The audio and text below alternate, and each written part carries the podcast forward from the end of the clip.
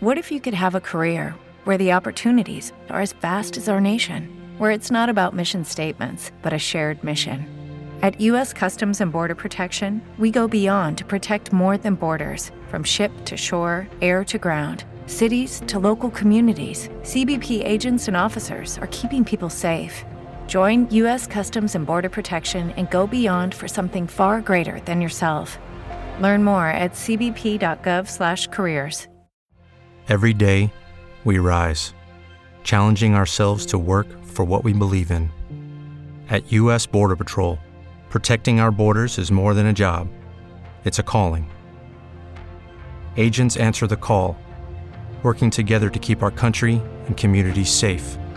If you're ready for a new mission, join U.S. Border Patrol and go beyond. Learn more at cbp.gov/careers.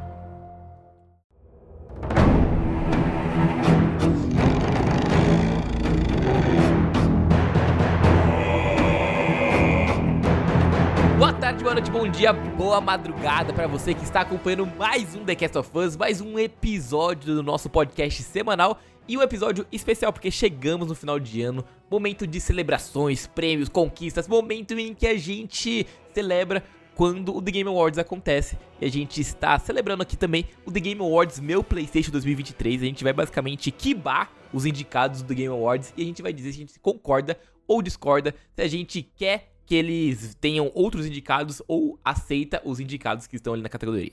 Para isso, eu trouxe aqui a equipe meu PlayStation em peso. Tá todo mundo aqui com várias opiniões divergentes pra gente discutir se de fato os indicados são bons ou não. Eu vou começar com ele, o nintendista do grupo, Oliveira, Daniel. Tá, pronto. Nintendista não, pô, gosto de alguns jogos. Ah, vai meter essa. Boa noite, Rafa. Vamos lá então falar de games aí do Game Awards. Prazer estar com vocês aí, pessoal. Alegria boa. Juntamente com ele está o sonista, Daniel do 6. Fala galera, eu quero falar que o The Game Awards é puro comercial só, cara. Nossa, cara, já meteu essa? Ah, desculpa. Ele chama The Merchant Awards. com certeza, The Merchant Awards seria um bom nome. Mas vai, comercialzinho é bom, vai. Igual o The Game Awards lá, dá um prêmio, 10 comerciais. Um prêmio, 10 publicidades. Tem Top. que pagar as contas, né, meu amigo? Ah, capitalismo é, é isso. Exatamente. Não tô falando que tá errado, só tô falando que é assim que funciona. E tá certinho. Se fosse no meu, seria pior ainda. Não tem espaço pra mais nada, só pra ads. Ai, muito bom. Estamos com ele também, Thiago Barros, que está jogando nesse exato momento o que, meu amigo? Ah, estamos jogando um avatarzinho aqui, né, pra fazer o review essa semana. E sobre o The Game Awards, é, cara, minha única reclamação é que não tem como esse evento durar 3 horas e meia de novo, né, galera? Já deu, né? Vamos dar uma diminuída porque tá brabo. Pô, não tem como durar 3 e meia e principalmente, cara, numa quinta-feira, sexta-feira, dia normal de trabalho, é que o Geoff Keighley quer arrebentar a perna de todo mundo, né? E por fim, estamos com o nosso amigo cearense que irá casar, André. Dá um salve pra galera aí, mano. Na verdade, eu queria mandar um salve especial pra Sidney Goodman, e depois um abraço especial pra Camila, que é minha noiva. Um beijo. Putz, mano, não, é, tipo, ai, cara, você acabei de falar que você vai casar, aí o primeiro abraço que você vai mandar é pra apresentadora do Game Awards e não é pra sua noiva. É porque a gente tá falando de Game Awards. Ah, tá bom então, tá bom então. Bom, a gente vai falar de Game Awards e a gente vai fazer aproveitar e mesclar também com os nossos prêmios aqui. A gente vai dizer se a gente concorda, se a gente discorda, se a gente queria que fosse outros indicados. Tudo isso nesse episódio de hoje que a gente vai tentar dinamizar para você não ficar enjoado com as nossas vozes aqui e não durar 3 horas e meia de podcast igual durou a premiação do Game Awards. Igual durou a campanha de Call of Duty. Beleza, ô, ô Christopher Judge? Vai fazer a piadinha aí. Só não durou mais porque ele falou pouco dessa vez, né? Mas ele chegou lá falando assim, ah, ano passado, que não sei o que, que não sei o que. Aí ele queria Chato se redimir com a galera.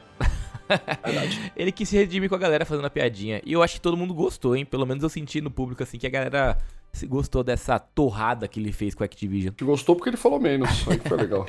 Falou duas frases e foi embora. Bom, é isso então, vamos começar nosso episódio de hoje. Solta a vinheta aí pra gente falar sobre as premiações do final de ano. Um jeito de consertar isso. Peter Parker. Sou um samurai. Matar um deus tem consequências. Faço os tiros valerem a pena.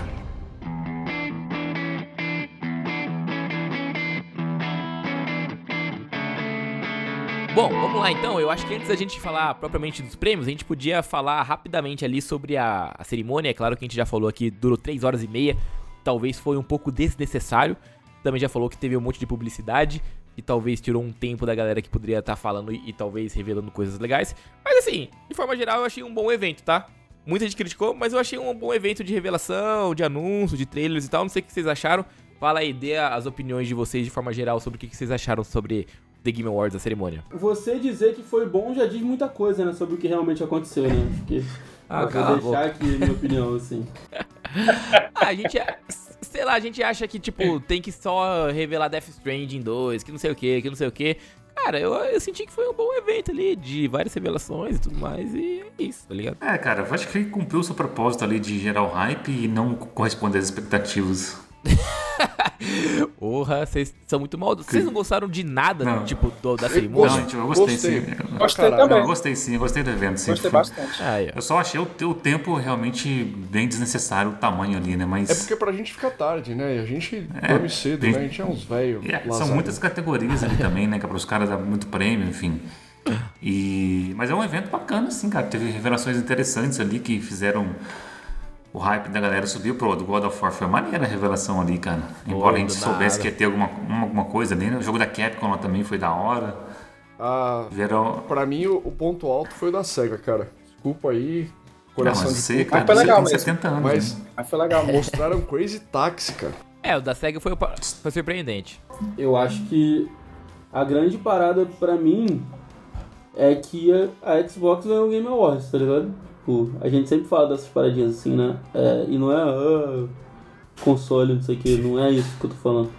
Mas os principais anúncios pra mim foram da Microsoft, tá ligado? É, até a gente falando durante o evento, eu falei, cara, óbvio que não agora, porque ainda vai demorar para os jogos que apareceram ali serem lançados. Mas assim, foi a primeira vez que eu pensei, cara, talvez valha a pena comprar um Xbox, tá ligado? Sendo muito sincero, assim. Então, Sim.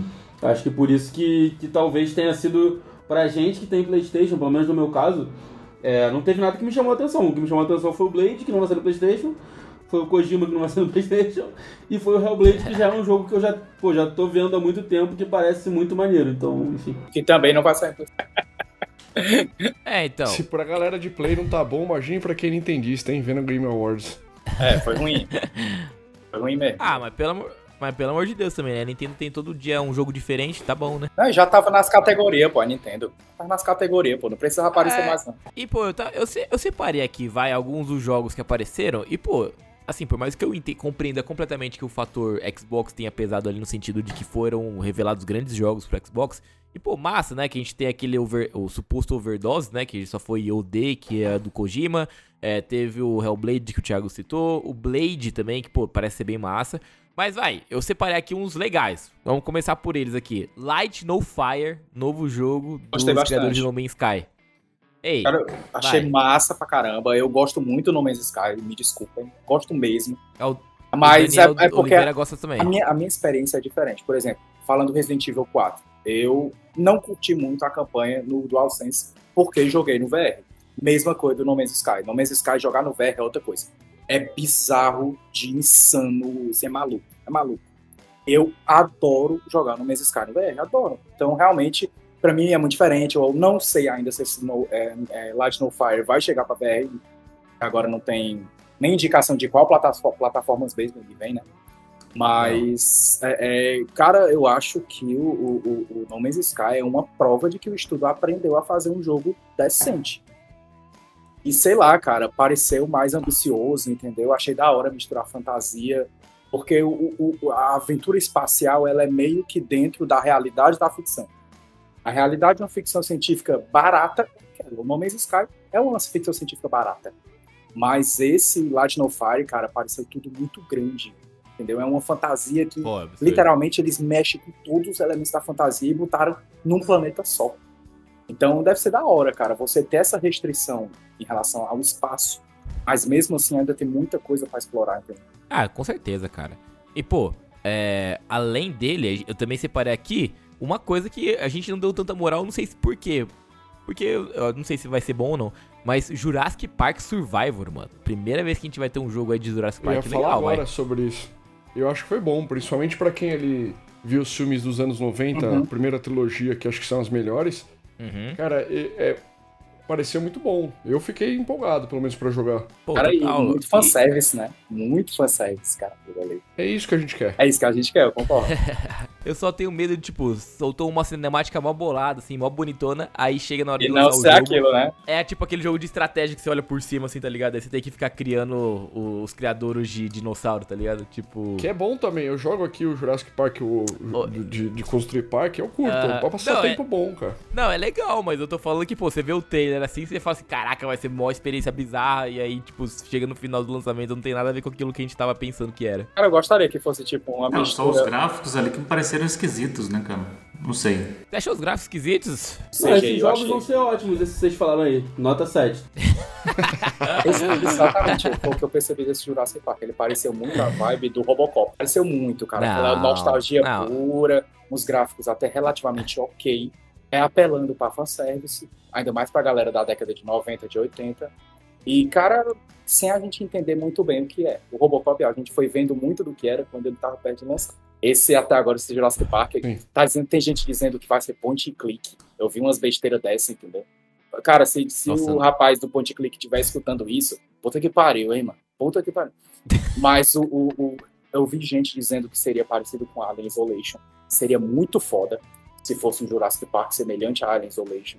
Muito irado mesmo. Então, macho, até agora tá só os campos da suposição. Ninguém entende o que é que vai ser. Pô, eu acho que não vai ser point and click, mas gostei dessa parada de ser Alien Isolation, talvez de você ser perseguido e tal. Uhum. Mas não sei, tipo, o trailer me deu a impressão de que seria alguma coisa de aventura ali. E, e, pô, vocês acharam o visual esquisito, os gráficos esquisitos? Eu achei mó bonito os gráficos, tá maluco? Bonito. O CGI eu achei. Ah, não sei, cara. Achei, é, o CGI tava bonito, mas o jogo em si, lá, na hora que mostrou os elementos, eu achei meio esquisitão. Mas que elementos? Mostrou ou não mostrou nada? Ah, mostrou sim. é, Mostrou, tô brisando, tô Foi, brisando. mostrou. Tô brisando. Ela é verdade. primeira pessoa, o jogo. Verdade, é primeira pessoa, verdade, verdade. Eu tô tentando. Eu não sei, né? Eu não sou muito do Jurassic Park, não. Mas vai sair filme agora? Ou saiu filme agora? Putz, o último que Acho que só encerrou aquela segunda trilogia, né? Isso, É o acho que domínio- encerrou ano domínio, né? passado. É, acabou de ter não, né? Mas teve o jogo do, do VR também. Agora vai ter esse aí. Foi. Estranho, né? Tipo, ter tanto foco assim na Jurassic Park, tá ligado? Sei lá. Aqui, eles aqui em São Paulo eles refizeram o, o- a hamburgueria. Eu acho que é por conta dos, dos 40, dos 30 anos, né, TB? Que o primeiro Parque de Dinossauro foi em 1993. Então, acho que foi 30 anos, deve ser alguma comemoração do tipo. Ah, é verdade. Foi quando a gente tava escrevendo a matéria do Jurassic Park Survival. Realmente tinha, tava no press que era alguma coisa a ver com os 30 anos da franquia. Verdade. Pô, e eu acho que não sei se vocês concordam, mas a gente tá vendo aí uma tendência, a gente viu agora a adaptação do Avatar pro videogame, a gente tá vendo agora o anúncio do Jurassic Park, já tem o anúncio do Indiana Jones. Não sei, eu, eu acho que tá rolando uma tendência aí de grandes de adaptações de grandes filmes pro mundo dos games, talvez. O próprio Robocop, né? O próprio Robocop. Então, tipo, são franquias clássicas ali do cinema. Estão chegando aí pra, pros videogames e tal. É, tá bom. Sobre o Jurassic Park, legal. Pô, a gente finalmente tem a data do Black Myth Wukong, que, pô, se esse jogo flopar, eu vou ficar muito decepcionado. Eu porque também, o hype viu? que foi criado dele ao longo dos anos é absurdo, hein? O jogo do macaco. Acho que vai ser bom. eu- É, o jogo parece ser maneiro, né, cara? Muito foda. Eu só espero que ele não seja tão, tão difícil assim, igual a série Souls da vida, né? Se ele for um pouco mais acessível em termos de dificuldade, eu vou experimentar. É- porque eu tô é. com preguiça de ficar jogando toda hora e morrer, né, cara? Eu não sei, eu tenho meio que uma suposição quanto a isso, porque os jogos Souls, os movesets de personagens são muito limitados, são muito limitados, a gente sabe disso. O Sekiro foi o que mais variou e mesmo assim o Sekiro era limitado em relação à progressão de personagem, vamos dizer assim. E esse Wukong, cara, tá parecendo que você tem um arsenal gigantesco de coisa pra fazer.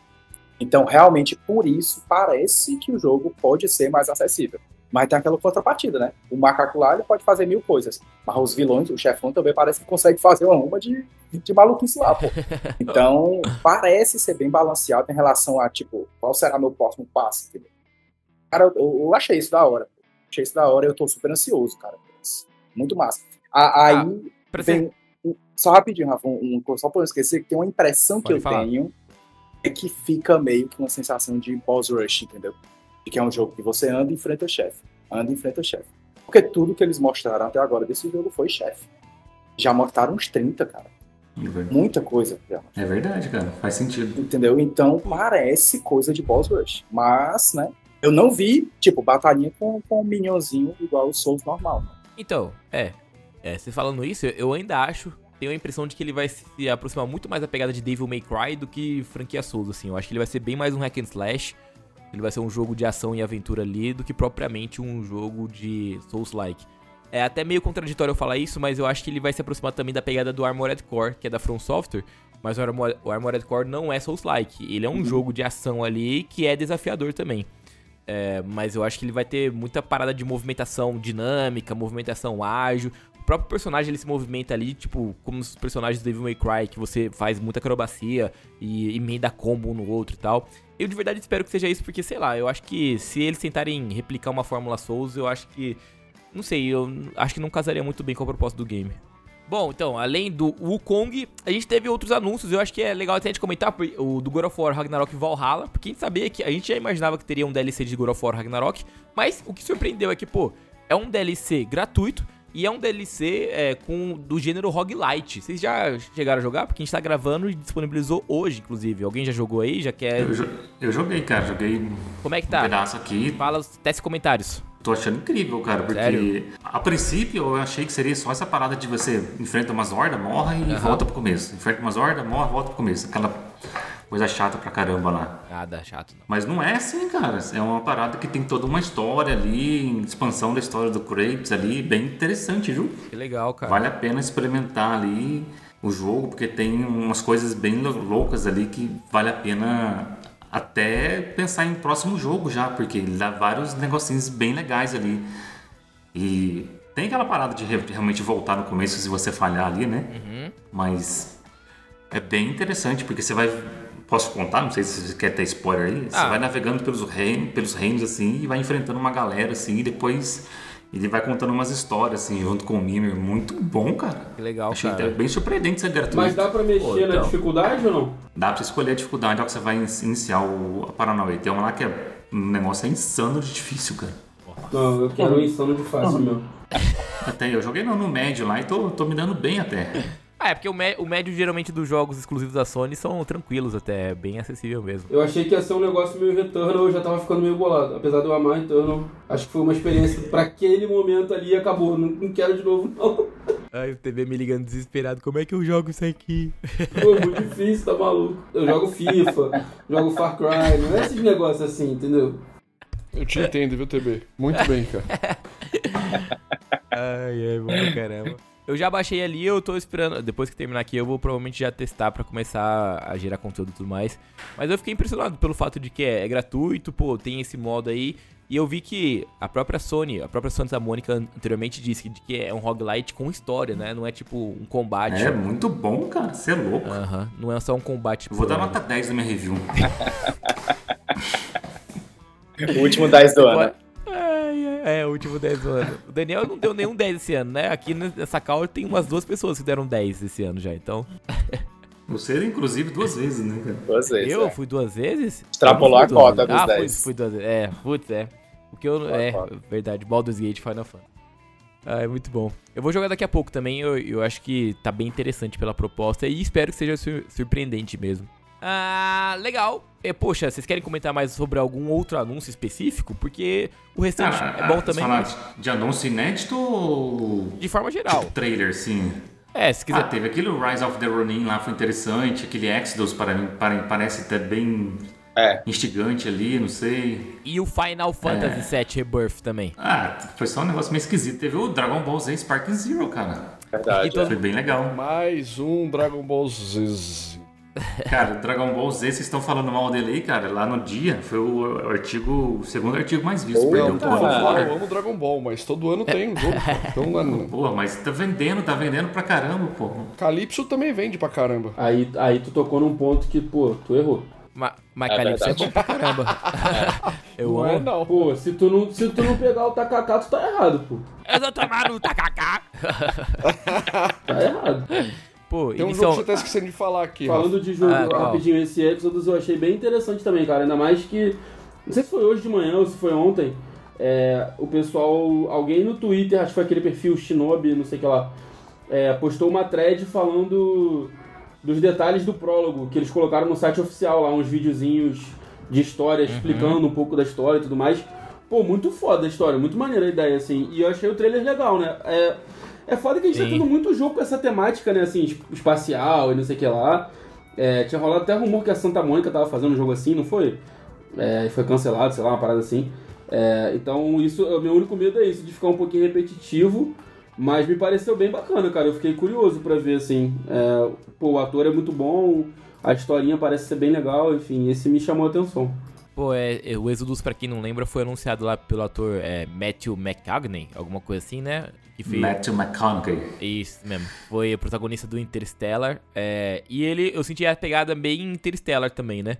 Uma pegada espacial e tudo mais. Só que eu tive medo porque esse ano eu também tive um jogo que tem essa mesma temática, essa pegada aí, que eu achei zoado, que foi o Fort Solis. Que, pô, mesma parada de exploração espacial e o ritmo é muito chato, muito cadenciado. É um jogo de andar e só andar e não tem graça nenhuma. É, então, por isso que eu- o êxito eu fiquei aqui meio com o pé atrás por causa dessa experiência negativa do Fort Solis. Mas de verdade eu espero que seja um bom jogo porque eu gosto dessa temática também. Cara, uma coisa que me deixou meio com o pé atrás com essa é. Eu tenho um pro- pouco preconceito. Isso é coisa pessoal, pode ser que concordem ou não, mas quando algo começa a se superestimar. Quando um jogo chega e fica falando, caralho, a gente tem esse conceito que o tempo vai ser relativo, que as coisas vão ficar mudando, e papapá, e papapá, isso e aquilo. Aí pra mim chega, é um jogo de videogame normal. Cara, eu não acho que isso cria mais hype, entendeu? Não acho, cara. Sinceramente, eu, eu acredito que as pessoas têm ficado mais hypadas pelo tiroteio, porque tem umas cenas bem legais, do que por essa ideia de fluxo que o Matt McConaughey lá falou, né? A ideia de o jogo ter seu próprio. Cada, cada planeta ter seu próprio tempo, as coisas vão mudando de forma dinâmica em cada um, papapá. Cara, eu achei isso uma viagem, pra não dizer uma merda mesmo, e, e eu fiquei mais hypado foi pelo tiro mesmo do que pelo, pelo conceito, cara. Não gosto dessas coisas assim, quando. Lembra o do ano passado, aquele Everywhere, né? Que ninguém falou mais porra nenhuma disso daí. E Deu o trailer e ninguém entendeu nada que era aquele Everywhere. Tá aí. Até hoje tá perdido, ninguém sabe o que é, ninguém nem liga. Então esse Exodus eu fiquei meio assim, Imagino esse que tu Exodus tenha gostado bastante do trailer do Kojima, então, né? Acho que você deve ter achado bem legal. Não, eu gostei mais do Kojima por ser Kojima. Só por isso. Ah, Mas o trailer não entendi Mas- porra nenhuma também. Aliás, eu acho que aquele trailer não foi nem pra gente entender. Foi tipo pra ele dizer, eu estou fazendo alguma coisa. Eu estou trabalhando em algo. Pronto. Foi pra ninguém entender. essa semana bombou aí no Twitter que as pessoas estavam tentando interpretar o que cada pessoa falou ali no trailer do Kojima e ah, juntando as palavras ali em, kanji, que é a língua japonesa lá, parece que eles descobriram a palavra Silent Hill, assim, sabe? Foi. É, mano, o, o tal do Kojima alugou um triplex na cabeça de todo mundo no momento que ele aparece, e aí a gente começa a, a brisar. E isso é massa, mas ao mesmo tempo é muita viagem, cara. Eu acho Pô, não é viagem. possível. Mano, não é possível que o cara. Cara, e hoje, hoje saíram umas, umas patentes lá, vocês chegaram a ver essa parada? De umas tecnologias que a Kojima Productions. Tecnologia não, né? Tipo o Social Strange System lá do Death Stranding. Aí é Social Ah. Screen System, eu acho. Um bagulho assim. Tinha esse e tinha um outro lá. É... Pô, sei lá, o Kojima é muito foda, né, mano? Não tem jeito. Ele inventa um negócio muito doido. Eu tô curioso pra ver o que vai ser disso aí. Mas eu espero que o Death Stranding 2 venha antes e venha logo, porque só teve aquele trailer lá, depois a gente não soube mais nada. Achamos que ter agora, não teve agora. Faltou, né? Faltou aparecer agora. Inclusive, a gente pode até falar sobre a última revelação da noite, que todo mundo achou que fosse Death Stranding 2.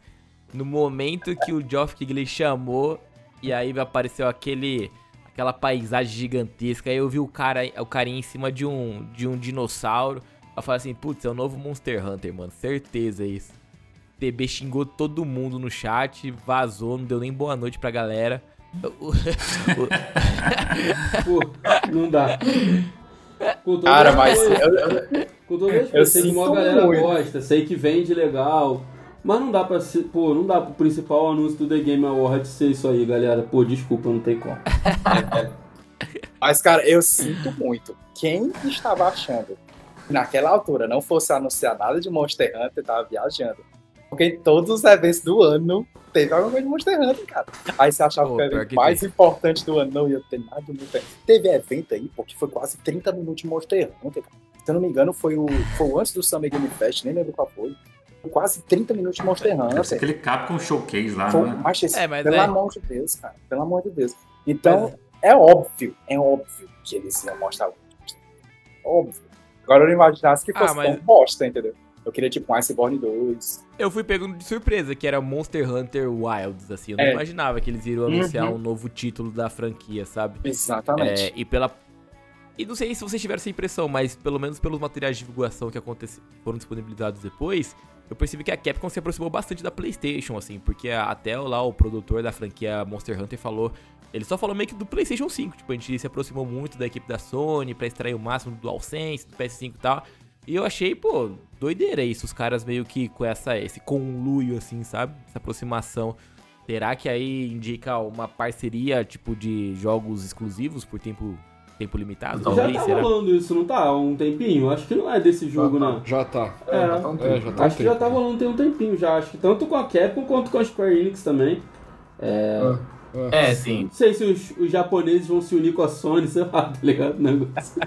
É, mas acho que já tá rolando tem um tempinho, sim, né? É, e eu acho que assim, pô, pelo ano da Capcom, esse ano agora, pô, que teve Street Fighter 6, teve Resident Evil 4, mano, foi um ano absurdamente bom. E, pô, o ano que vem também promete ser bom, porque tem Dragon's Dogma 2 que eu já joguei, é divertido. Ah, tem os, acho que é o Pragmata, que é deles também. Agora tem o Monster Hunter Wilds. Cara, se chegar aí pra ser uma parceria da PlayStation, eu acho que é uma parceria forte, hein? A, a qualidade deles é inquestionável. Eu não vou, eu não vou entrar muito nesse assunto, não. Acho que tal- talvez possa ser um podcast à parte, sei lá.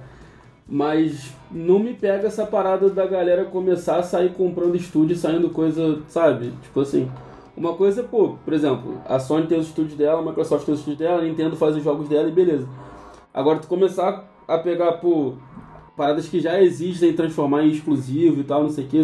Pô, imagina o Street Fighter exclusivo do PlayStation. chatão. não vai acontecer, mas imagina, sabe? Tipo assim. Não, mas conteúdo chato. exclusivo sempre teve, né, TB? Tipo, sei lá, um DLC, uma fase a mais, sempre teve no PlayStation isso. Mas, pô, o jogo, tipo, pô, toda essa polêmica do, do COD aí, que também não vai acabar, não vai acabar sendo porque a Microsoft não é maluca, né? Não vai rasgar dinheiro assim logo de cara, mas.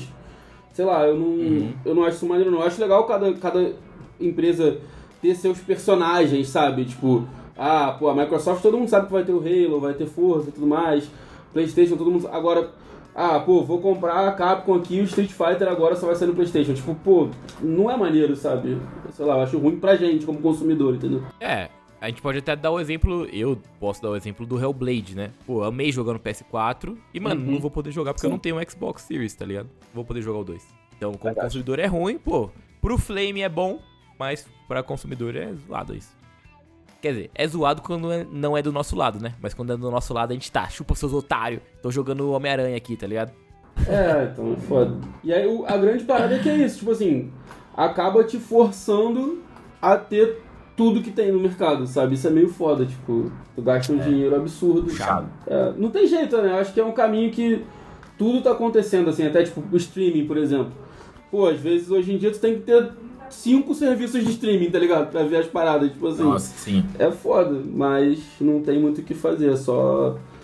Só aceitar mesmo. Bom, já que a gente deu um panorama geral aí sobre o evento do Game Awards, é, a gente usou essa meia hora inicial aí pra gente falar sobre isso, vamos agora partir então pro The Game Awards meu PlayStation, que a gente vai utilizar aqui das categorias premiadas do The Game Awards, e a gente vai falar se a gente concorda, se a gente discorda, se a gente acha que deveria ter um outro jogo aí, tá bom?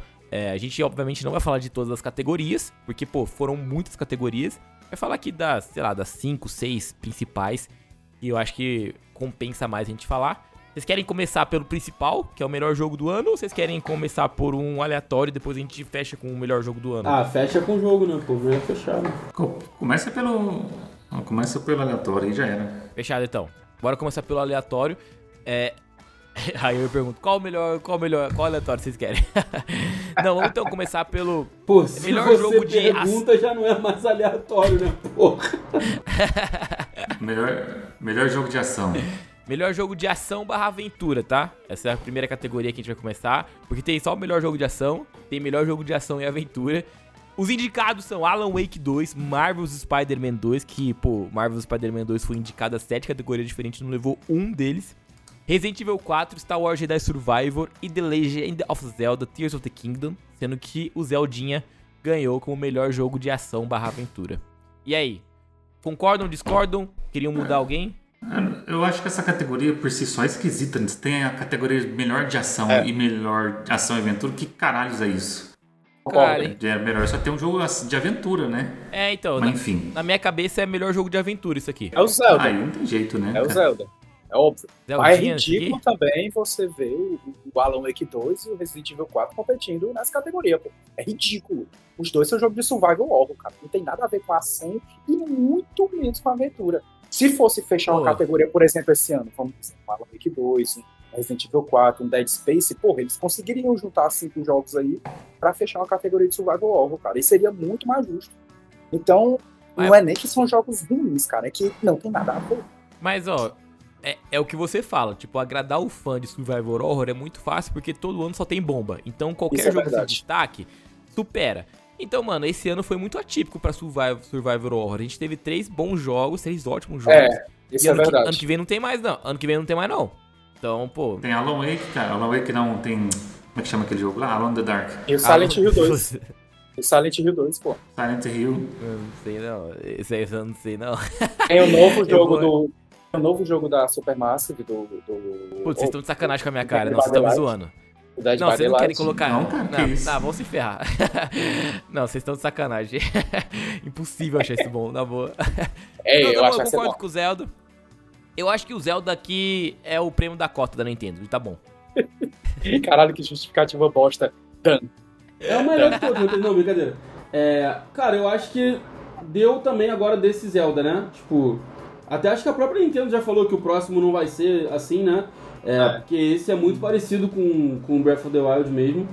Mas, mesmo sendo muito parecido, ele ainda é muito bom e ele inova em muita coisa. Tipo, a parada de você poder construir os negócios lá dentro que você quer é surreal. Piroca. Se você for olhar na internet, tem uns vídeos absurdos, assim, né? Construindo helicóptero, os caras, pô, é bizarro. Piroca, tudo piroca. É. Piroca, piroca. Não tem. Então, assim, acho que era incontestável isso aí, cara. Eu, eu tenho medo do tipo de conteúdo que o Daniel assiste no TikTok Eu dele, também. né? eu também Ah, vocês, vocês não viram, né? Imagina. Imagina. Não, mas Só o, eu meu, vi essa porra. o, o meu apareceu, mas não é só isso, não. Você só citou isso aí, pô. Ah, eu tô exagerando, caralho. Teu algoritmo tá esquisito, É. Ah, hein? é verdade. A quinta, essa é a quinta série. Quinta série é assim mesmo, piroca e tudo. É isso. Ai, ai, engraçado pra caramba. Pô, falando, falando nisso, bicho. Eu tô jogando GTA V agora, modo de história. E, mano, é engraçado como eles colocam piroca em tudo também. Vai se ferrar, bicho. Engraçado pra caramba. ai, ai. Vamos lá então pra melhor RPG. Melhor RPG, os indicados são o poderoso e glorioso Starfield, Lies of P, Sea of Stars, Final Fantasy XVI e o ganhador Baldur's Gate 3. Esse aqui também eu acho que não tem nem como discutir. Eu, É, concordo. Eu, eu acho que eu não concordo com todos os indicados. Eu acho que o Final Fantasy XVI não deveria estar aqui porque ele não é RPG. Eu acho ele um jogo muito. Ah, ele tem vários elementos ali, Putz, cara. cara. Talvez eu não concorde com Starfield, cara. Cara, É, o Baldur's Gate, aonde ele tiver, ele tem que ser campeão. Se for síndico de condomínio, eleição, de... ele ganha também. Tudo, ele ganha tudo. É, porque não faria muito sentido o Final Fantasy ganhar o melhor RPG e o Baldur's Gate ganhar o melhor jogo do ano. Que caralho seria É. isso? Não, é, não Faz faria sentido. muito Pô, sentido. mas acontece isso literalmente todo ano, cara. O, o jogo do ano nunca ganha na categoria dele. É bizarro. Na época do God of War foi assim: o, o Red Dead ganhou na categoria lá, que tinha o God of War, acho que era essa, ação e aventura até. E aí o God of War ganhou no God. Tipo assim, é foda. Não dá pra entender essa galera não, cara. É muita jamba. É. Tenho que concordar. Ah, a- aqui não tem muito o que discutir, né, cara? É, então, Baldur's Gate, a gente É, pode até é falar do. Starfield aí. A gente pode até falar do Starfield, que é um bom, uma boa pauta. Vocês acharam ele injustiçado aí nesse prêmio? Não, não achei não. No, como um todo ou só nessa categoria que você fala? Como um todo. Ah, não, não achei não. Não achei, não. É um jogo mediano, pô. Eu não joguei nada disso aí, então. Fato, pô. Não, então, eu sei que é um jogo mediano, mas é. Vocês não acham que ele carrega ali uma. Pô, um estigma muito pesado no sentido que, caramba, é o primeiro jogo exclusivo da Microsoft dessa nova era, sabe?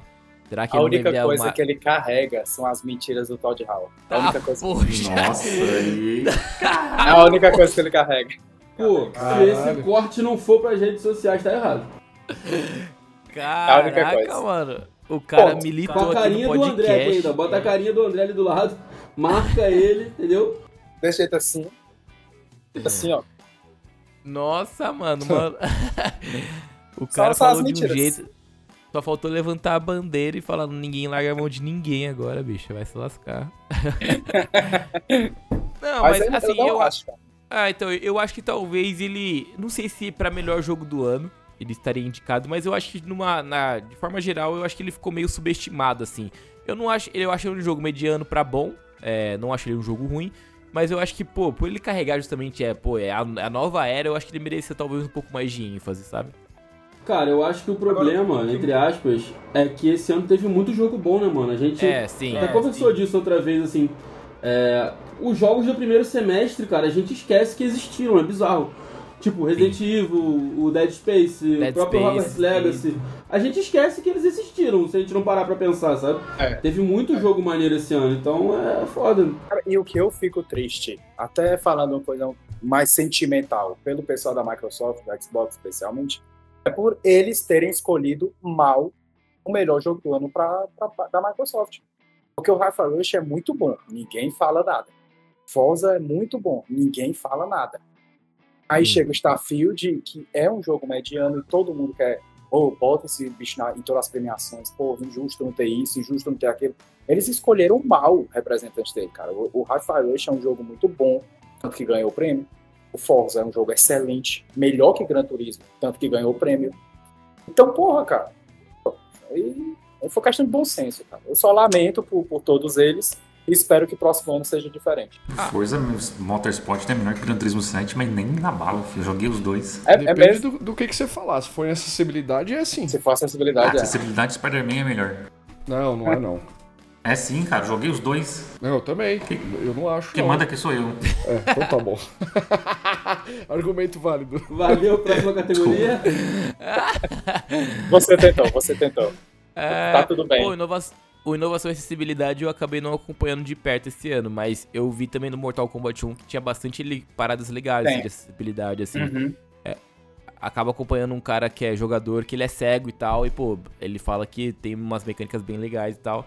Mas do Spider-Man e do Forza, que foi o vencedor, eu acabei não vendo quais são. Ó, Rafa, aqui na verdade, cara, lá na Able Gamers a gente fala muito sobre isso, né?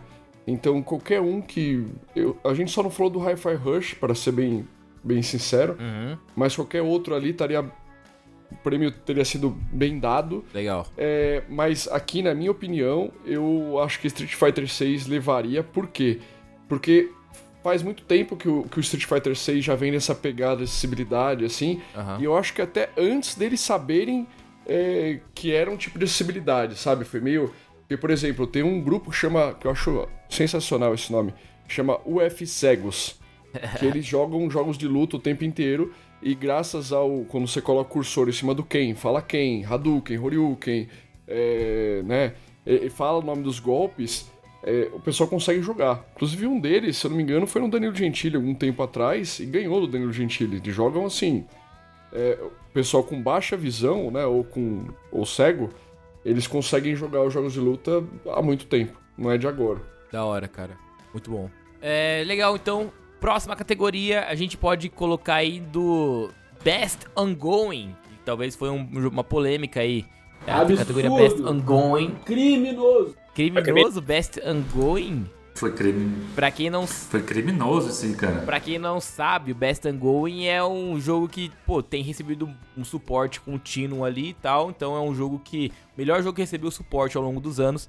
Os indicados foram Genshin Impact, Fortnite, Final Fantasy XIV, A- Apex Legends e o vencedor Cyberpunk 2077. Foi criminoso os aí essa outros- categoria? Todos os outros estão à frente do Cyberpunk. Todos. Nossa. Eu, eu também acho. É uma vergonha o Cyberpunk tá concorrendo, cara. Exatamente. Ah, Ridículo. não acho, não. É, você é Olha só, eu acho que o Cyberpunk tá concorrendo não é uma vergonha, não. Porque, tipo assim, é a premiação desse ano, tá ligado? E aí o trabalho que fizeram no Cyberpunk desse ano, pô, fez o jogo seu que era pro jogo seu quando ele foi lançado. Mas não dá pra Legal. comparar com o que Fortnite fez esse ano, cara. Tipo assim, o que Fortnite fez esse ano é surreal, pô. É absurdo, tipo assim, a quanti... pô, é só tu ver como mudou o número de gente jogando Fortnite esse ano, sabe? Aumentou É. 200 milhões de por cento. E agora, e nem tinha lançado o Lego ainda, né? Agora com o Lego, pô, tá maluco, é absurdo, assim, surreal. Por isso que eu acho que é criminoso, mas eu não acho injusto o Cyberpunk tá, e nem acharia injusto o Cyberpunk ganhar se não fosse o, o Fortnite. Eu acho que o, ano do Fortnite foi bizarro. É, então, eu acabo, eu acabo meio que é, ficando numa situação meio chata, porque o Cyberpunk, eu Porque acho. você recebeu da, da CD Projekt Red um quadro, é isso. Seu canalha. Ah, verdade. É por isso. Não, não é por causa disso. Não é por causa disso. É porque eu acho que o estado que o Cyberpunk chegou atualmente, pra mim, era o estado que ele deveria ter sido lançado originalmente. Então, com isso, esse melhor suporte, na verdade, pô, é, é, é contraditório, porque na verdade eles só fizeram o mínimo que se esperava desde o início. É, Não, e, e outra coisa, né, Rafa? Você tá premiando um cara que entregou um jogo capenga, que mentiu pra Mentiu, comunidade. não, não, Inventou não. história. Mentiu Não, sim, não. mentiu. Pra caralho. Foi mentira. Pra Calma. caralho. Cyberpunk é o Ted Howard da. Exatamente, é. O Todd Howard falou mês. ter ganhado, cara. Não, ó, a gente não tá premiando um jogo, a gente não tá premiando o jogo, a gente tá premiando a categoria. A categoria é o quê? O melhor suporte. Então a gente não tá, não tá premiando o jogo que saiu cagado. E sabe de quem é a culpa disso? É de quem vota, do jornalista que vota, que, que concorda, que sustenta essa porra. A imprensa tradicional tem que acabar. O que, que tem de tradicional no- na de games aí, mas beleza. A grande mídia tem que acabar. O povo não é bobo fora de bobo. Ah, pô, então, então eu acho que, pô, o Cyberpunk, por isso, também merece, tá ligado? Ter recebido. Não merece, não. Não merece porra nenhuma. Rafa, olha Ah, só, então só, só- aceita, só aceita que não merece e vai pra próxima. Vambora. Segue. Não, é, eu só voto vencido. Mas eu concordo que o Fortnite também merece total, total os louros, porque, mano, tá absurdo. Eu até baixei de novo aqui pra jogar, ainda não joguei, mas o que eles estão fazendo esse ano é O absurdo. também. Overwatch merece mais do que o. Ah, não, ah, Cyberpunk. ah, Aí- sua aí opinião é uma bosta. Aí sai também fora. não precisa, né? Não vamos chegar nesse ponto.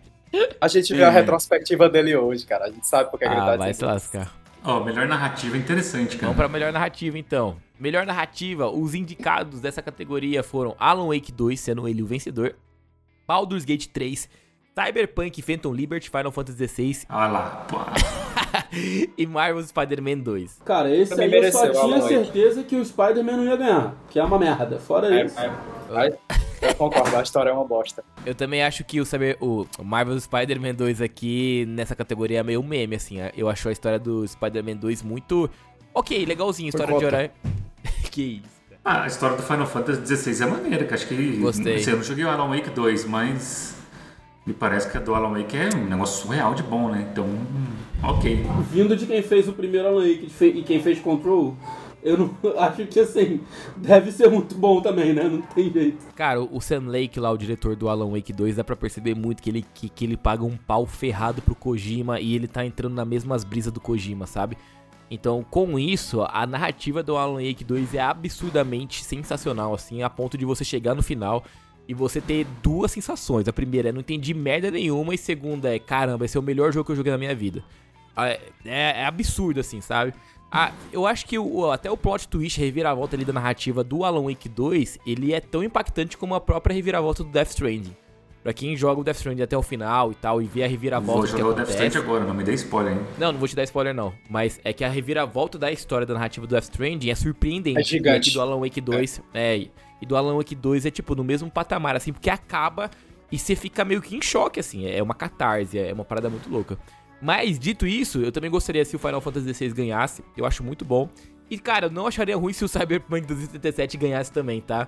Ah, cara, se, cara, esse quadro com essa CD Rap que esses caras te enviou, te comprou muito, É, velho. mano. Eles te mandaram só o quadro mesmo.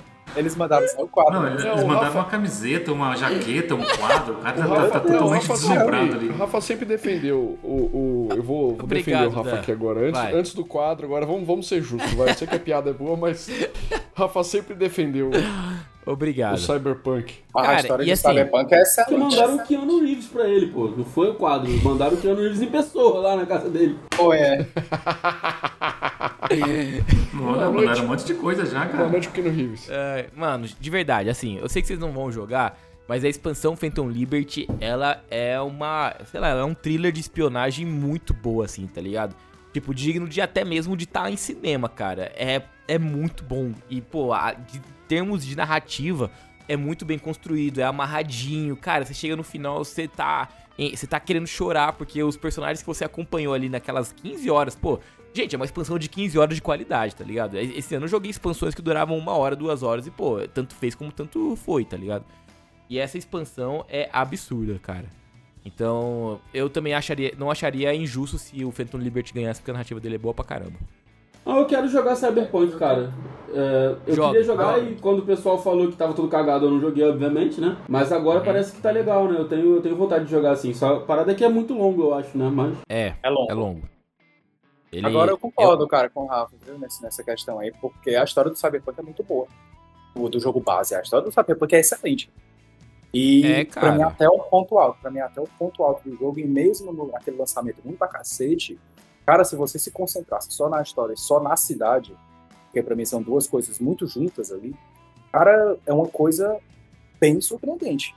E bem fora da caixa, bem fora da caixa. É, pô, eu tô falando. Muito bom mesmo. E eu acredito muito, cara. Esse negócio de melhor narrativa não é só a melhor história, pô. Como as coisas são construídas também, entendeu? É qual o caminho que você vai seguir para você chegar na conclusão que os desenvolvedores querem, o que eles esperam que você possa chegar. Como aquele jogo de Sim. três, quatro finais. O Homem-Aranha não tem porra nenhuma disso. Sinto muito, cara. O Homem-Aranha não tem uma história boa e não tem uma construção boa. Não tem de jeito nenhum. O Baldur's Gate, eu acredito que tem uma história boa, mas não tem uma construção boa. É um jogo muito denso, né? um jogo muito longo. Então, o Cyberpunk, pra mim, pareceu que as coisas estavam na medida. O Alan Wake 2, pareceu que as coisas estavam na medida. Nesses dois casos, pra mim, parece sentido. Assim, eu acho que eu, eu até achava que a, a narrativa ganharia o Baldur's Gate 3 quando me perguntaram e tal. Justamente porque eu sabia que ele iria ganhar como melhor RPG e dito isso, cara, é, a narrativa do Baldur's Gate 3 também é, é- é, como você falou, é uma lore muito grande e muito Uhum. profunda e tal. Mas por ele ser justamente esse jogo que, pô, é mundo aberto e aí você meio que não segue um- um- uma linha narrativa Exatamente. acaba se complicando um pouco, porque às vezes você se perdia, principalmente na quantidade de informações que rolava. É, o que eu acho também que é um mal que o Alan Wake pode sofrer. A gente até fez uma matéria lá no site de que é, é, saiba qual é a ordem correta de você jogar os capítulos do Alan Wake, porque o Alan Wake tem essa possibilidade de você alternar entre é, um personagem e outro personagem. E aí, claro que não é em todo momento, mas são momentos específicos que você tem essa liberdade de você avançar um pouco mais a história de um e não na de outro. E aí eu acabei lendo essa matéria e eu decidi então jogar com base naquela matéria. E aí, pô, fez com que os eventos tivessem muito mais sentido. Se eu tivesse feito o inverso, talvez eu acharia a história muito mais confusa do que envolvente, sabe? Então o Alan Wake 2 também, ele tá meio ali na, no limiar pra sofrer desse mal. Mas eu acho justíssimo ter dado presente pro Alan Wake, porque é de fato uma narrativa surpreendente e bem louca. Legal, é, vamos pra outro também, outra categoria que eu acho que é legal a gente falar, ah, que é melhor trilha sonora, cara. Eu gosto de falar de música porque geralmente eu acompanho, acabo acompanhando as trilhas sonoras tipo, no Spotify depois que os jogos lançam e tal. É, vamos lá, os indicados: Alan Wake 2, Baldur's Gate 3, Hi-Fi Rush, é, Zelda Tears of the Kingdom e Final Fantasy XVI. E o Final Fantasy XVI ganhou e eu fiquei muito feliz porque o Final Fantasy XVI tem umas músicas absurdamente de arrepiar. Você coloca na academia, você levanta 200 quilos no supino de cada lado. Ah, exagero, né, mano? Ah, Final Fantasy sempre tem trilha sonora legal, né? Aquelas trilhas mais épicas, assim. É, É, sim. É muito bem dosado a, a Final Fantasy, cara. Ele, ele- a, a trilha conversa com os bons momentos, né? Conversa muito Sim, bem. total. E, e esse ano, esse Ah, do Hi-Fi Rush também é bem legal, cara. Não sei se você jogaram, é bem, bem interessante. O Hi-Fi Rush é um dos poucos jogos jogar dessa categoria, é. dessa, de- dessa premiação que eu não joguei, cara. Então eu não tenho nenhuma moral pra falar do Hi-Fi Rush, mas queria muito ter jogado. É um jogo musical, você vai jogando e vai tendo umas batidas bem na hora que você, você vai jogando, vai ser bem interessante o jogo. Ah, esse é jogo musical, então a trilha sonora é pesado nele.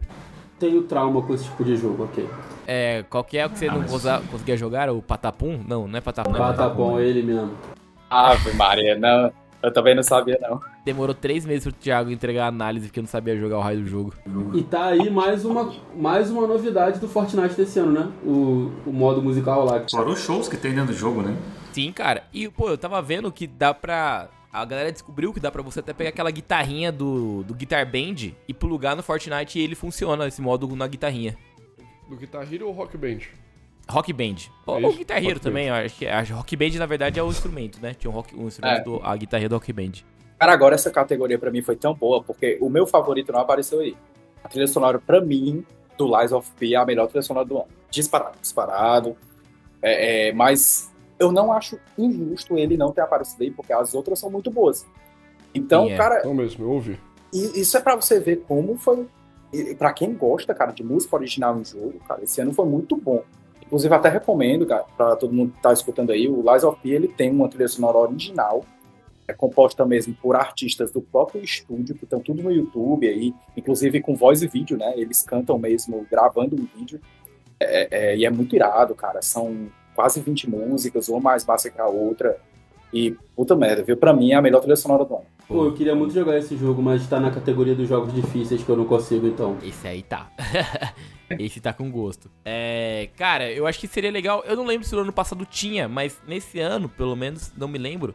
que A gente recebeu aqui a, a categoria de melhor adaptação. Ano passado a gente tinha também ou não? Ano passado não teve com a. Qual é aquela do LoL? É, é, Arcane? É Arkane? Teve, pô, eu acho que teve. Mas Putz, não foi ano teve. passado, não foi? A primeira temporada foi começo de 2022, deixa eu ver aqui. Tô lembrado não não. lembro. Eu acho que teve mesmo, porque foi no mesmo ano do Cyberpunk Mercenários. O anime também. Ah, é, Cyberpunk. exatamente, 2021. E aí, nessa melhor adaptação, foi legal que teve, tipo, duas adaptações da Sony, que foi o Gran Turismo, PlayStation, PlayStation Productions, né? PlayStation, que foi o Gran Turismo e o The Last of Us. Também teve uma da Netflix, que foi o Castlevania, a nova série do Castlevania. The Super Mario Bros. o filme. E, cara, o surpreendente, teve três, né? Da PlayStation. Twisted Metal, do Peacock. Não, não cheguei a assistir ainda. Twisted Metal. Mas quem ganhou foi o The Last of Us. E eu achava de verdade que quem ganharia era o filme do Mario. Eu tava apostando que o o Mario ia ganhar, sei. Eu queria que Castlevania ganhasse, mas eu sabia que não ia ganhar. É, o único que eu não vi daqui foi o Twist Metal, mas o trailer parece ser muito bom também, eu fiquei com vontade de assistir.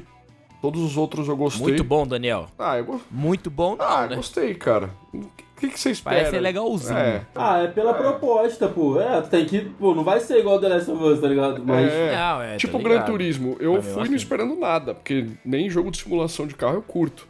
Cara, eu achei interessante a história lá do piloto, que o cara que era jogador e virou piloto, eu achei bacana, cara. Então, filme ok, sabe? Acho que desses aí, cara, eu não assisti, eu só ouvi no Gran Turismo. Gostei do Twist Metal, a série lá, ela tá no HBO. É meio esquisitinha a série, sabe? Tem umas piadinhas meio zoadas lá, mas é boa. O filme do Mario é incrível. E The Last of Us é muito bom, então, enfim. Acho que o Mario e The Last of Us ali acho que estariam bem escolhidos entre os dois. Vamos para as duas últimas categorias, então. A última, a penúltima é melhor direção de jogo. Os indicados foram Zelda Tears of the Kingdom, Super Mario Bros, Spider-Man 2, Baldur's Gate 3 e o vencedor Alan Wake 2. Cara, o Alan Wake 2 também papou alguns prêmios artísticos bem legais, né? É, como melhor direção aqui, eu só discordo do Spider-Man 2 estar aqui. Porque, mano, o Spider-Man 2, ele tem umas cenas muito bizarras. Por exemplo, Concordo. acho que já... Mano, a gente pode até falar... Eu acho que já pode até entrar um pouquinho em spoiler aqui. Pô, na no, no momento que o, o Venom tá lá na casa do Peter e ele pega a Mary Jane... Mano, isso não é um take... Pô, isso foi um take muito errado, cara. Isso Eu também foi- achei. Mano, que deu... será que ninguém olhou pra aquilo e falou assim, mano, tá errado isso aqui? Porque o, a- o jeito que ficou, ficou muito esquisito, cara. Então eu acho que, sei lá, o, Spider-Man 2, eu não sei se ele foi bem dirigido. Eu acho que ele tem umas paradas aí meio que esquisitas. Cara, o Spider-Man é um jogo muito divertido, né? De jogar e tudo mais. Mas assim, essa parte de história, de não sei o que, pô, esquece, não tem como. Não, é. Eu acho não a melhor direção um prêmio muito pesado. Acho um prêmio muito forte, entendeu?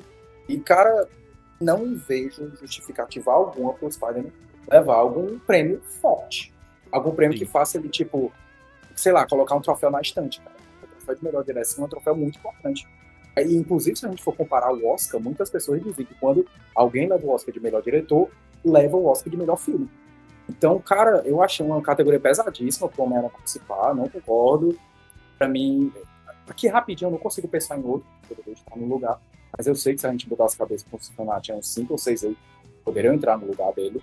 E, cara, pra mim foi o, o azarando ali, cara. Eu acho que, tipo, o prêmio de melhor diretor, ele é, expressa muito a marca do diretor, assim, sabe? Tipo, quando você joga um jogo do Kojima, você sabe que você tá jogando um jogo do Kojima pelo estilo dele, sabe? É, e o, o Spider-Man 2, meio que você. É um jogo de aventura qualquer, sabe? No sentido de que você não sabe, você não tem uma, uma autenticidade ali, algo único. É, é por isso que, pô, é legal o Alan Wake 2 ganhar, porque, pô, ele é bem único, sabe? O Baldur's Gate 3 eu acho que sofre desse mesmo mal do Spider-Man 2, porque por mais que seja um jogo singular, ele não tem uma marca artística, assim, sabe? O, diretor dele não, não colocou umas ideias inventivas. É, e acho que até o Zelda é mais capaz de ganhar. Não, o Zelda e o Mario, o Mario também não tem nada O Mario não. É, o Mario, tipo, pô, é qualquer coisa. Eu facilmente trocaria o Spider-Man 2 e colocaria o Final Fantasy XVI aqui. Eu acho é, que ele concordo. é bem mais dirigido, acho que ele é bem mais uhum. criativo e tal. Mais cinematográfico, né? Mais cinematográfico também. Os takes do Final Fantasy XVI, principalmente na luta contra os Summons, cara, é coisa fina, linda demais. E, pô, traz uma, uma escala de épico, assim, muito legal. É, então, sei lá, eu achei meio meme essa categoria pelos indicados, assim, sabe? É, ainda bem que quem ganhou é o que eu acho que deveria ganhar mesmo. Mas comparado com o restante, ele ganhou de sobra. Bom, e por fim, o melhor jogo do ano, todo mundo já sabe quem ganhou. É, a gente teve os indicados Zelda, Super Mario Bros. Wonder, Resident Evil 4, Spider-Man 2, Alan Wake 2 e Baldur's Gate 3, sendo vencedor Baldur's Gate 3. Não tinha jeito, né? É a tropa do Baldur's, de acordo com o Thiago, é jogo do quê, Thiago? Não, não vou falar não, pô. Ótimo jogo, bom jogo, entendeu? Pra todo mundo curtir. Agora você não fala, né? Não, Zé? ótimo jogo, pô. Tô muito é, ansioso né? pra jogar também, inclusive, entendeu? Não, brincadeira. Não, ah, cara, tá. tipo assim, pô, a galera que ouve aqui, que, que lembra das, das coisas que eu falo, é, é mais um tipo de jogo que não é pra mim só, tá ligado? Pô, não tem como eu gastar mil horas jogando esse jogo, sabe? Tipo assim, é, é foda. É muito é, para quem tem esse tempo para gastar, né? É, quem tem com certeza vai gostar. Eu acho que deve ser incrível mesmo, assim. Parece ser muito legal tudo que eu vi dele. Mas não é para mim. Mas pelo que eu vi de todo mundo que jogou e que fala, foi bastante justo, né? Então. Cara, foi bastante justo. É, eu já imaginava, acho que todo mundo já imaginava que ele ganharia. Porque, pô, ficou na. Todo mundo comentou sobre esse jogo o tempo todo, desde quando lançou, até mesmo no, perto do momento do, do Game Awards. E, cara, é um jogo de verdade para quem gosta de jogar videogame, no sentido de, cara, eu vou querer fazer a minha história, assim, sabe? Pô, eu não sou muito de participar de RPG de mesa, mas esse jogo me deixou com essa vontade de participar, de interagir. E, cara, é uma parada absurda de experiência, assim, única o Baldur's Gate conseguiu entregar. Ano que vem eu quero platinar, porque eu sei que pra platinar ela vai levar no mínimo umas 300 horas. É, mas de verdade eu fiquei muito feliz em ter jogado e poder ter participado disso, no sentido de ter experimentado o quão grandioso esse jogo é. é cara, e o que eu achei legal também foi a própria questão do estúdio, né, da Larian, que é. Porra, cara, chegou lá como um pequenininho, mas na frente de uns bichos desse tamanho, cara. E mesmo Como assim, pequenininho, não sabe quantos funcionários tem a Larian? É, é, não, pois é. Tem, tem mais de 600 funcionários. Não era 600? não? Pô, você tá louco. Onde que isso é pequeno? Mano? Eu acho que era, eu tinha visto por volta de 400 a 600. Mas falando assim, por exemplo, cara, em, em relação a, a você olhar e pensar, caralho, velho, eu sei que um Zelda, aonde chegar, vai estampar o nome dele. Eu sei que um, um, um uma Remedy, por exemplo, com o Alan Wake, então qualquer outra propriedade daquele tamanho vai chegar e vai falar, caralho, pô, o cara tá concorrendo lá, vai ganhar, vai levar alguma coisa.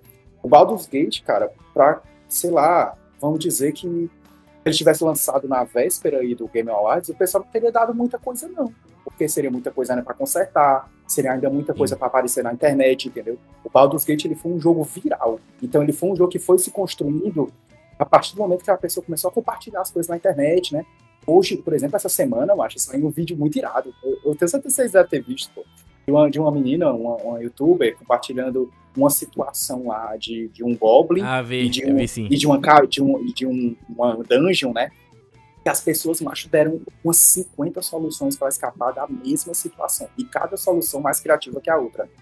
Então, esse efeito que o Baldur's Gate teve na comunidade acho que foi muito importante para eles, cara. Foi muito importante mesmo. E eu tenho certeza que teve um desenvolvedor da Larian, entre esses 400 e esses 600, que ficaram infiltrados aí nessa galera, dizendo: Ó, oh, pessoal, eu fiz isso, eu fiz isso, vamos estimular a fazer isso, entendeu? Tenho certeza, cara, que teve. Isso é muita mão do desenvolvedor. E eu achei da hora. Eu achei muito da hora. Cara, e é até uma parada, isso que tu falou de dele ter, dele ter se tornado viral e tal, não sei o quê. Acho que foi o que mais me chamou a atenção. Assim, eu não sei vocês, era até uma pergunta que eu ia fazer. É, porque ele é Baldur's Gate 3, né? Tipo, o 1 e o 2 eram Sim. jogos hypados, assim, dentro de, da comunidade pra galera que gosta, alguma coisa assim. Porque, tipo, eu nunca tinha ouvido falar dessa porra, tá ligado? Não era, tipo, por exemplo, Final Fantasy, que, porra, obviamente eu não jogo muito, mas eu sei, sabe? Tipo, The Witcher mesmo, enfim. É, esse daí eu nunca tinha ouvido falar e do nada começou a, porra, o Twitter inteiro só falar desse jogo, sabe qual é? E aí eu falei, pô, será que os outros eram hypados, a galera gostava e tal, ou ele meio que brotou do nada, sabe? Pô, mano, eu acho que ele era muito hypado na bolha dele, porque ele só lançou pra PC, o 2, por exemplo, que eu tô falando, ele lançou em 2013, então, tipo, há 10 anos atrás. É, e tem outra parada de que, tipo, é, ele era muito hypado nessa bolha, é, e todo mundo sabia da qualidade do potencial dele. E ele, teoricamente, o Baldur's Gate 3 foi lançado em 2020, porque ele chegou em Early Access e passou esses três anos em Early Access só com a galera do PC e, tipo, dando feedback. A galera jogava e testava, a galera passava os reportes pra Larian e eles faziam as alterações. Então, tipo, 2023 foi um hype criado ao longo de três anos, porque a galera chegou em 2020, pegou o jogo, teve o primeiro contato, e durante três anos a Larian tava mostrando o que, que eles queriam.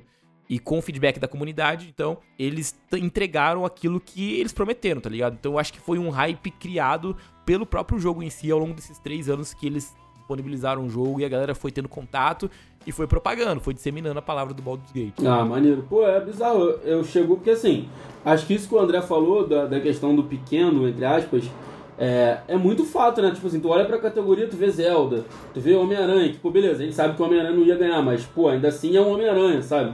É, e É aí, massa, do né? nada, é, aí do nada vem um jogo ali de.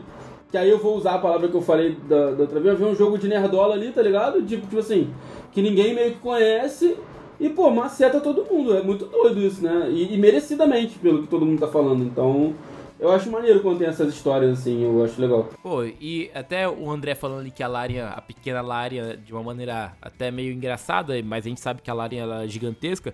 Mas, pô, se você parar pra pensar e ver todos os, os concorrentes dela que estão ali, cara, são estúdios bem tradicionais, né? Tipo, todo mundo já ouviu falar da Remedy por causa do Control, do próprio Alan Wake, todo mundo já ouviu falar da Capcom por causa do Resident Evil, a Insomniac já tá fazendo, sei lá, morada ali no The Game Awards, a própria Nintendo. Então, pô, você vê um estúdio que teoricamente é pequeno, nesse sentido, sabe? É, não de número, mas sim de, sei lá, história, digamos assim. É massa ver eles bancando, assim, de gente grande. E porque, pô, eles entregaram o produto mesmo singular. E com autoridade, né, cara? Tá Autoridade. maluco. Todo mundo sabia que o Depois- Baldur's Gate 3 ia ganhar. E depois que o Baldur's Gate chegou ao Xbox, ficou praticamente unânime que mereceu ser o jogo do ano. Sim. Porque antes existia essa rixa, né? Pô, não tá na nossa plataforma, bora falar mal. Mas depois que ele entrou pra todas as plataformas, cara, é unânime. Ninguém questiona a vitória pro Baldur's Gate. A não ser os reitezão de, de, sei lá, de RPG por... De RPG por turno, não. Não, é o estilo, cara, do, do Baldur's Gate, porque é muito, é muito único, né, manchar aquele, aquele tipo É, de RPG, até onde- cara, de a- dado. até É onde eu RPG de sei- mesa, né? É, eles falam que eles chamam esse tipo de jogo, esse gênero de Immersive Sim. Que é o tipo de É. jogo que você consegue mudar Massa. completamente todos os seus destinos, completamente é, o destino dos seus personagens e tudo mais. Outro jogo desse mesmo gênero é o Prey, da Bethesda, que lançou em 2015. Ah, o próprio Dragon Age é, é um Immersive Sim. Tipo, é um RPG, mas o fato que você consegue a cada decisão moldar o universo e os destinos dos personagens se coloca nessa categoria especial de RPG, digamos assim. Pois é, cara, achei muito massa isso mesmo. Muito massa. Eu pretendo jogar. Baldur's Gate próximo ano. Mano, de verdade, eu recomendo, assim. Mesmo pra quem não gosta muito de RPG em turno, eu recomendo Baldur's Gate 3 porque, pô, é uma experiência única, assim, de verdade. Uma experiência muito divertida. Só o fato de você poder ter esse contato, e, e eu acho que o gameplay dele nem. Pô, eu entendo que é parado e tal, mas o que pega mesmo é pela história. Você vai criando um desenvolvimento, uns laços ali pelos personagens que você quer saber o que vai rolar na história. É, e só por você poder escolher os destinos de cada personagem, isso é muito massa. Bom, amigos, é isso. Falamos sobre as premiações, falamos sobre os anúncios, falamos sobre tudo que rolou no The Game Awards nesse podcast. Queria saber se vocês têm alguma coisa a mais pra acrescentar. Se não, a gente vai encerrar o nosso Eu, episódio eu de tenho, hoje. Rafa, mas é, foge um pouco do Fala. assunto principal do, do podcast. É, hor- horas Ih. atrás aqui a gente. Não foi uma surpresa, né? Porque a gente já esperava um pouco, já veio. Já tava no hospital ali, liga, os aparelhos ligados. É, a E3 não vai existir mais. E é uma notícia Triste. ruim, né? Uma notícia triste pra quem trabalha no meio, pra quem é fã de games. É uma feira que acontece desde, 2009 desde 1995. E não ter mais, eu acho que é, é triste, vai, vamos falar assim. Ah, é muito triste. Eu mesmo tinha um sonho de poder participar de alguma edição. E sonhos, sonhos foram des- destruídos nesse momento. É, e eu acho que é mais, é mais triste ainda. É, eu não sei, né? A gente não. A gente nunca foi.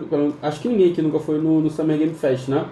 É, Não. mas não me parece ter o mesmo impacto da E3, assim, sabe? Em termos de. Acho que não. Em termos de tudo, né? Tipo, de, de reunir a indústria, de reunir os jogadores, como foi nas últimas edições da E3 lá que teve público e tudo mais.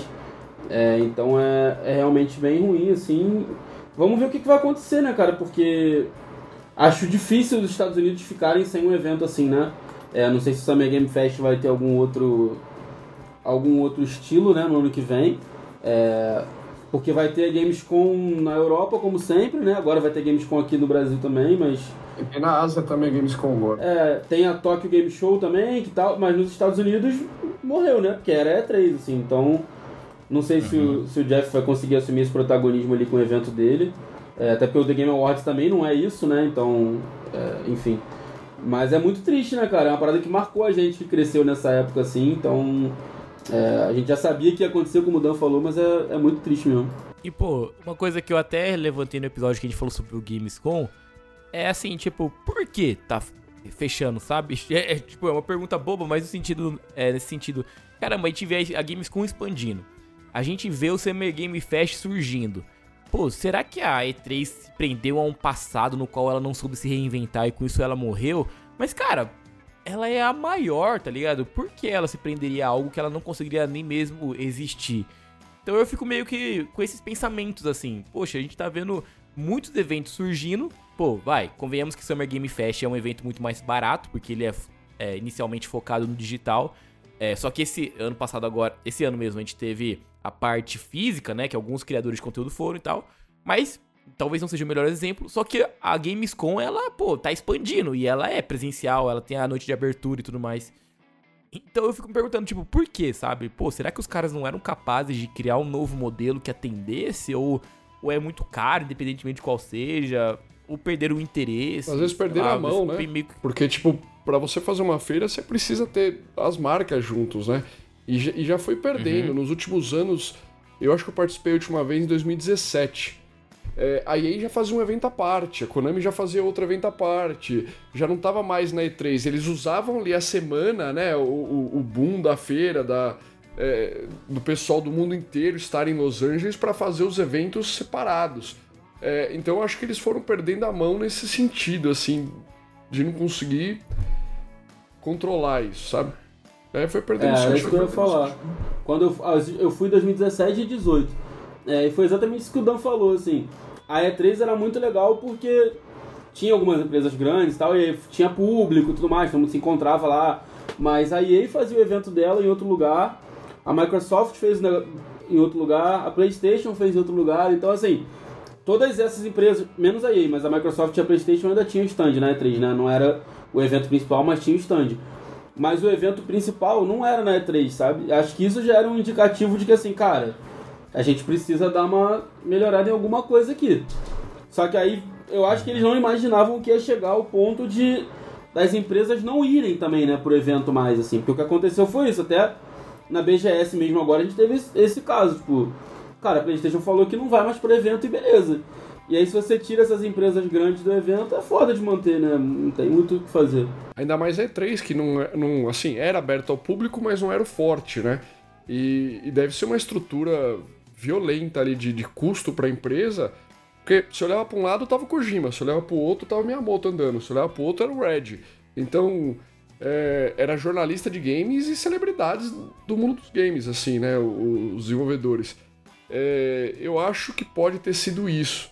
É, e desde a primeira E3, que foi em 95, um dos pontos fortes é essa, essa conferência de imprensa, né? Desde o, lá em 95 eles fizeram. Foi quando foi apresentado o PlayStation 1, o Sega Saturn, o, o Mario 64, alguns jogos do, do, do 64, Virtual Boy. Então era, era. Não tinha nem telão, nada, não era nada como a gente conhece. Era um, um palco, um púlpito ali, o cara subia e falava, era isso, sabe?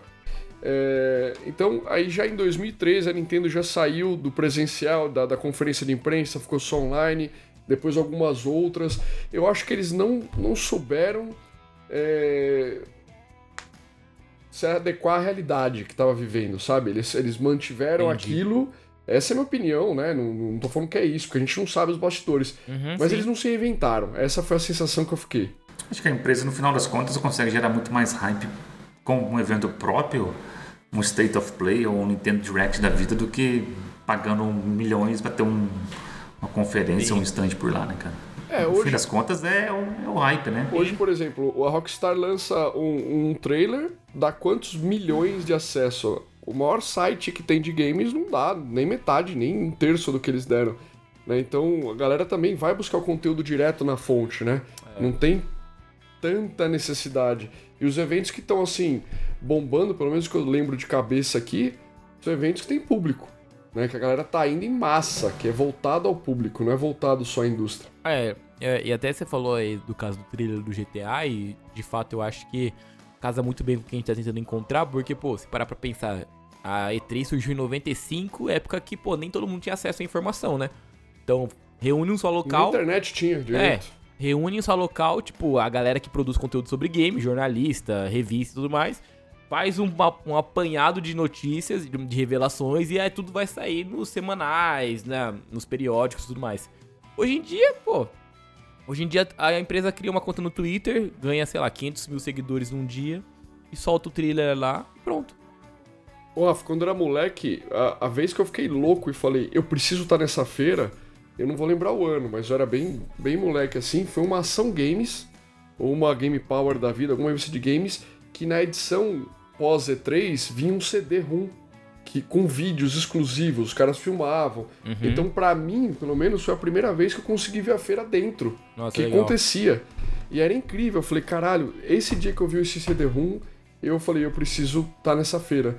É, porque não tinha site que você entrava, site de games, vamos olhar, vídeo que você pegar, não tinha isso, né? Uhum. Então, é, é, como era comunicado naquela época, era desse jeito. Agora Triste, né? existe também um- a própria questão do conteúdo, né? Eu não, não sei dizer como era na época dos anos 80, dos anos 90, mas eu vejo hoje as pessoas mais fissuradas, entendeu? Hoje as comunidades elas são mais agressivas no, ter, no termo de participação e no termo de compartilhamento, por exemplo, do que antes.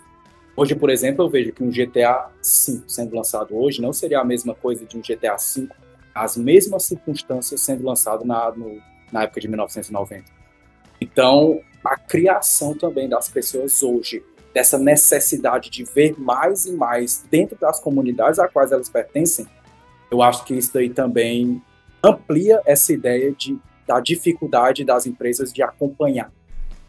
Não é só a questão de vocês meio que se perder no tempo, é porque é tanta coisa hoje e as pessoas elas estão buscando tantas coisas ao mesmo tempo. Olha o caso é o GTA, pô. Eu tava vendo hoje um meme, cara, que o pessoal morrendo de rir, que foi até o que eu disse no começo do programa. O David Jones falando como será a GTA 10. Pô, e o pessoal sacaneando, e o pessoal tirando onda, entendeu? Ainda vai sair o 6, pô, e já estão pensando como é que vai ser daqui a, sei lá, 20 anos, 20 anos, 30 anos. Então, realmente, eu vejo hoje as comunidades mais agressivas e as empresas com mais dificuldade de acompanhar o, surto coletivo que as pessoas vivem hoje, né? É, mas eu acho que também não. Eu acho que é o ônus, é o ônus e o bom, é o ônus e o e o sei lá o que do da internet assim, sabe? Eu acho que a gente tá vivendo nessa época que pô, as feiras, como o Dan falou, vão ter que se reinventar pra, pô, ter voltado pro público presencial. É, esse fator de só fazer uma conferência e tal pra galera de fora talvez não funcione. Ih, TB caiu. TB não concordou com o que eu acabei de falar. Falou Assim, você tá falando muita merda, vou vazar. Mas é uma Monster pena, de verdade, porque eu acho que é uma perda, assim, sabe? É, entendo que por motivos de dinheiro, pô, entendo por motivos de complicação de talvez ter empresas parceiras. Mas, pô, eu, eu ficaria muito chateado também se, por mais que a gente critique todo ano, é, se a BGS acabasse, tá ligado? Pô, seria uma perda pra gente. Pô, é, é, é o nosso contato, é a nossa oportunidade de ter contato com esse universo e com a comunidade, sabe? Então, perder uma feira, perder um evento assim é chato, não é? Não vejo sendo positivo em nenhum dos Verdade. aspectos. Bom, é isso então, pra gente encerrar nosso podcast. Queria agradecer a presença de todos vocês. Dar um salve pra galera que tá escutando vocês pra gente encerrar nosso episódio de hoje. Vou deixar o meu salve aqui. Salve, rapaziada. Foi incrível estar aqui, cara. Falando dos games que bombaram em 2023. E vamos para 2024, porque tem muita coisa legal vindo por aí. Boa. Pô, inclusive, até o Dani, é, antes da gente encerrar, eu acho que é, eu esqueci até de uma categoria que seria legal a gente ter falado, que é o jogo mais esperado do ano que vem, cara. Pra mim, do ano que vem. Fala aí o seu jogo mais esperado do ano que vem. bem objetivo, Final Fantasy VII Esse é o tempo, Rebirth. né? Acho que todo mundo vai escolher esse aí. E o seu, André? Eu acho que todo mundo vai escolher também. Com certeza o Final Fantasy VII, mas eu tô muito animado pro Silent Hill 2, apesar de não ter mostrado nada. Apesar de a gente não saber, não fazer ideia do que vai ser esse jogo. Nem se o jogo existe. Nem se o jogo. Nem- Mas são os dois que eu tô mais animado. Nem se é um E outra coletivo. coisa, cara, e ainda tem uma coisa interessante hoje. A, a, a PlayStation, a retrospectiva que ela lançou hoje, ela deixou um banner lá embaixo com seis principais lançamentos que já estão marcados para chegar próximo ano. Nesses seis lançamentos estão né, o Helldivers, o Rise of Ronin, Ascensão do Ronin, né, como eles traduziram agora, o Final Fantasy, Final Fantasy VII Rebirth, tem outro, o, o The Last of Us, The Last of Us Part 2 Remastered, o Stellar Blade e o Silent Hill 2. Então, esses seis jogos no banner são jogos que vão sair no começo do ano. Então, assim, se eu não for muito conspiratório, eu diria que o Stellar Blade e o Silent Hill 2 vão sair até o final do ano fiscal. Então, É por isso que eu tô um pouquinho mais. Talvez seja um pouco conspiratório, mas eu tô animado pro Silent Hill 2 e pro Final Fantasy Rebirth. Eu, eu vou sair dessa, de- dessa panela aí. Eu tô mais empolgado pelo Star Wars Outlaws. Putz, E- boa. Se sair próximo ano, né? Se É, sair espero que próximo sim. E, cara, isso aqui é meio bobo, mas eu curto. É o Helldivers 2 também. Eu tô ansioso pra jogar. Eu gosto Bom desse jogo, jogo. Gostei do 1. bom jogo. Então, eu, eu gosto de jogo cop, né? Então, espero que seja bom também. Então, os que eu tô mais empolgado são pra esses dois. E o Little Nightmare... Nightmare... Caralho. 3. É. É, também tô empolgado pra, pra ver, cara. Boa. É, vai ser co-op, né? Eu gosto dessa franquia. Eu acho essa franquia bem É. divertida. Pô, eu, eu iria fazer coro com vocês sobre o Final Fantasy VII Rebirth, mas eu vi um aqui que tem meu coração desde sempre, Hades 2. Hades 2 vai ser absolutamente muito bom. Então eu estou muito empolgado pra Hades 2. Hades 2 Sem também é ainda hein, tem. cara. Sem Hades contar 2. tem Esquadrão Suicida, né? É, É. Eu, eu tô empolgado pro Esquadrão Suicida, eu quero muito jogar o Esquadrão Suicida, de verdade. Cara, eu acho que ele vai surpreender muita gente, viu? Eu acho que ele vai ser bom. sincero. Também tô empolgado. Eu espero que venha um Gollum 2 também. Ah, vai cagar. Dá um tchau pra galera aí, André, depois dessa fala aí. É um tchau pra todos. Nossa, chegou no. Eu tô meio apressado. Mas é um tchau pra todos. Muito obrigado por, por estarem com a gente aqui nesse episódio especial do The Game Awards. Infelizmente, Boa. nós vamos falar das coisas ruins do ano. Porque as coisas ruins do ano nós já temos todos os dias. Mas fica na lembrança aí uma matéria pra vocês verem lá no site do meu PlayStation. Os piores do ano, que é uma categoria meio deprimente e anexa. Esse The Game Awards. Pô, vamos ter que fazer um episódio sobre a, a framboesa de ouro, de ouro, tá ligado? Só, Exatamente. só as bombas de 2023. Dá um tchau pra galera, Dan. Bom, valeu, valeu André, valeu Rafa, valeu Dani, valeu TB também que caiu. Cara, eu quero deixar só um recado aqui pra quem tá procurando ótimos preços e promoções. Nossos grupos do, do WhatsApp, Instagram, Telegram. É, a Tati e o Murilão ali estão sempre bombando, todo mundo com promoções. E com certeza é o melhor lugar pra você encontrar ali o seu jogo ou o seu console favorito com preço campeão. Eu só compro lá, tá aprovado. E é isso aí. Pô, inclusive, cara, esse ano eu comprei o Resident Evil 4 por 140 reais, cara. É, Bom por preço, causa hein? de lá. Nossa, tá maluco. O preço. Ainda estou esperando uma promoção do Hogwarts Legacy, que nunca entra, mas tá bom. Estamos esperando aí com grandes expectativas. É isso, senhores. Muito obrigado por você ter acompanhado a Cast of Us. A gente se encontra na semana que vem. Não esquece de avaliar aqui no Spotify, dar 5 estrelas pra gente, que isso ajuda a gente bastante. Não esquece de compartilhar esse episódio com seus amigos, nos seus grupos de WhatsApp. A gente se encontra na semana que vem. Semana que vem, que ainda é, é quase véspera de Natal, né? Semana que vem já vai ser dia 22. Tenha boas festas, se cuide, jogue muito, aproveite o feriado pra jogar muito, tirar aquele backlog atrasado. E a gente se encontra nos podcasts da vida aí. Um grande abraço e tchau, tchau.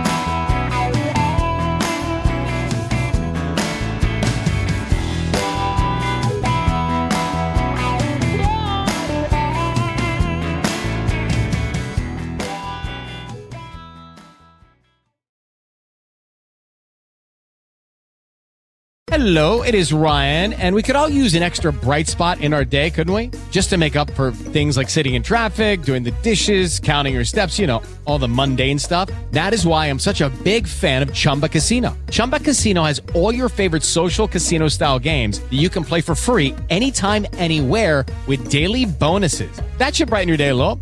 Actually, a lot. So sign up now at chumbacasino.com. That's chumbacasino.com. No purchase necessary. VGW Group. Void were prohibited by law. See terms and conditions. 18 plus.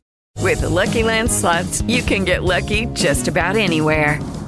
This is your captain speaking. Uh, we've got clear runway and the weather's fine, but we're just going to circle up here a while and uh, get lucky. No, no, nothing like that. It's just these cash prizes add up quick. So I suggest you sit back, keep your tray table upright, and start getting lucky.